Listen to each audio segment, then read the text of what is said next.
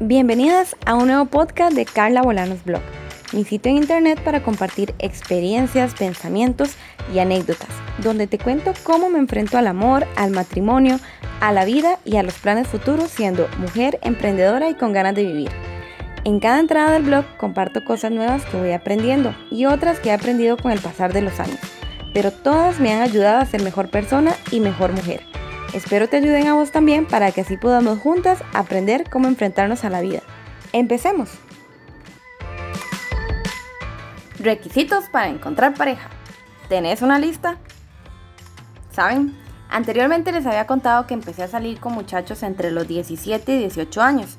A los 17 entré a la universidad, entonces más bien, aunque seguía siendo una niña, en comparación a otras chicas estaba atrasada.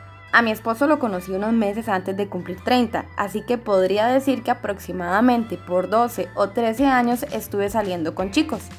Recuerdo que mi primer novio en algún momento hizo un comentario de cómo sería vivir juntos y yo, ¿what? Apenas tenía como 18 o 19 años, jamás, nunca en la vida. Mi segundo novio tenía casa propia y económicamente parecía estar estable y también llegó a hacer un comentario de tener una vida juntos, a lo cual yo seguramente no dije nada, pero en mi cabeza fue como, eh, no, apenas tengo 21 años. Además, con la casa decorada a su estilo, una vida hecha y su forma de ser, yo me hubiera convertido en un adorno más. Mi tercer novio era ateo. Fue muy raro porque el día que comenzamos a ser novios, él me dijo que lo de ser ateo no iba a cambiar y yo me pegué una llorada porque recuerdo que desde el primer día sabía que esa relación no iba a funcionar ni iba para ningún lado. Y así fue, duramos como tres meses bien estirados porque la relación no daba para más. Y aún así, muchas de nuestras conversaciones eran sobre el dilema de cómo sería tener un futuro juntos teniendo una diferencia tan grande como lo es el tema de la fe. En ese momento yo tenía 25 años y la idea de compartir mi vida con alguien seguía siendo extraña en mi cabeza, pero aún así con este chico definitivamente no me veía. Pero al punto que voy contándoles todo esto es que al principio yo no estaba buscando compromisos a largo plazo, algo más serio ni ningún plan futuro. Más bien, estar con alguien era más por compañía y pasarla bonito. Sin embargo, a mis 25 años y después de terminar con mi novio ateo, me puse a filosofar y pensé, y si en la siguiente relación que tenga me enamoro de verdad y me quiero casar, pero esa persona no es afín a mis creencias, a mi fe, mis valores y mi forma de pensar? Y bueno, dándole vueltas a eso, en mi cabeza empecé a analizar qué era lo que yo quería en una relación y en una pareja seria. Entonces, cada vez que salía con alguien, analizaba todo un poquito más y apenas podía preguntaba si creía en Dios o no. En ese momento no es que yo fuera súper devota o religiosa y tenía años de no ir a la iglesia, pero nací y crecí en una fe cristiana bautista y todo lo que aprendí y todo en lo que creo no era algo que estuviera dispuesta a cambiar de la noche a la mañana por un amor. En el camino me topé con otros ateos, otros que querían ser judíos, otros cristianos pero con prácticas diferentes a las mías, otros que decían que sí creían en Dios pero se negaban rotundamente a ir a una iglesia y otros que decían ser agnósticos. Les juro que esa palabra todavía me confunde un poco.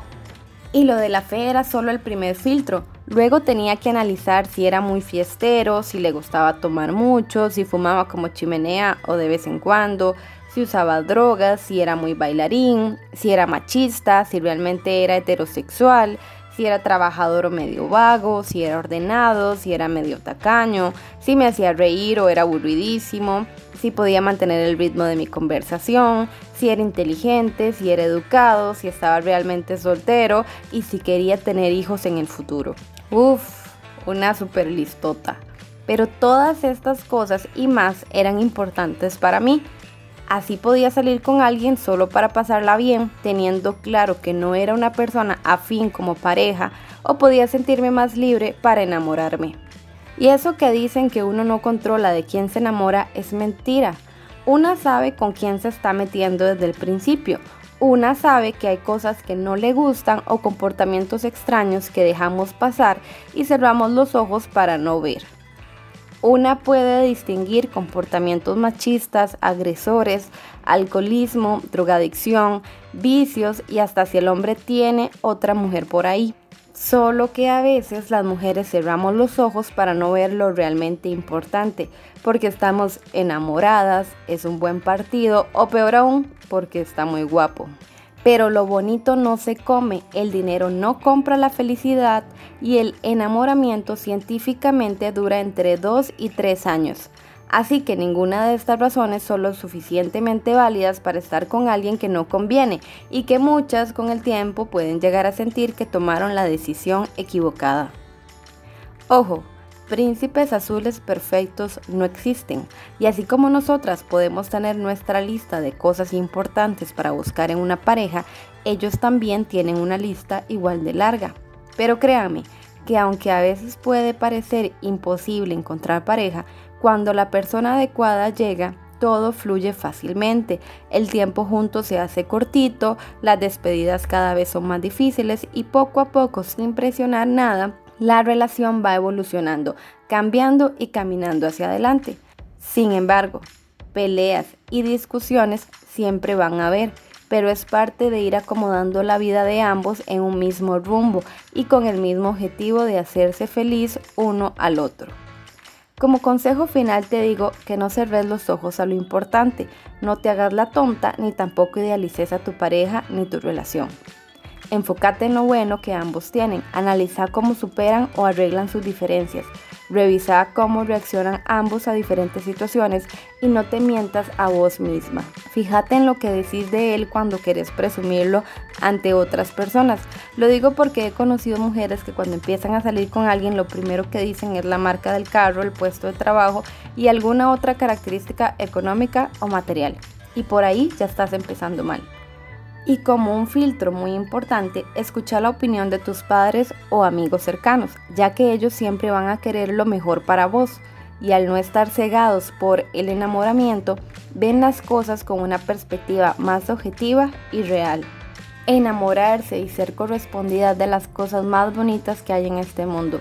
Sentir que existe una persona que te ama a pesar de todos tus defectos, chichas y forma de ser es increíble y un regalo que nos da la vida para disfrutar. Sin embargo, hay mujeres que deciden enamorarse del más pinta del barrio, del que consume drogas, del más borracho o hasta del más picaflor.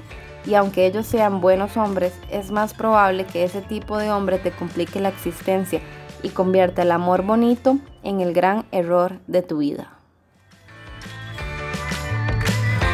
Si te ha gustado este blog, te sentiste identificada o crees que puede ayudarle a alguien más, no dudes en darle like y compartirlo.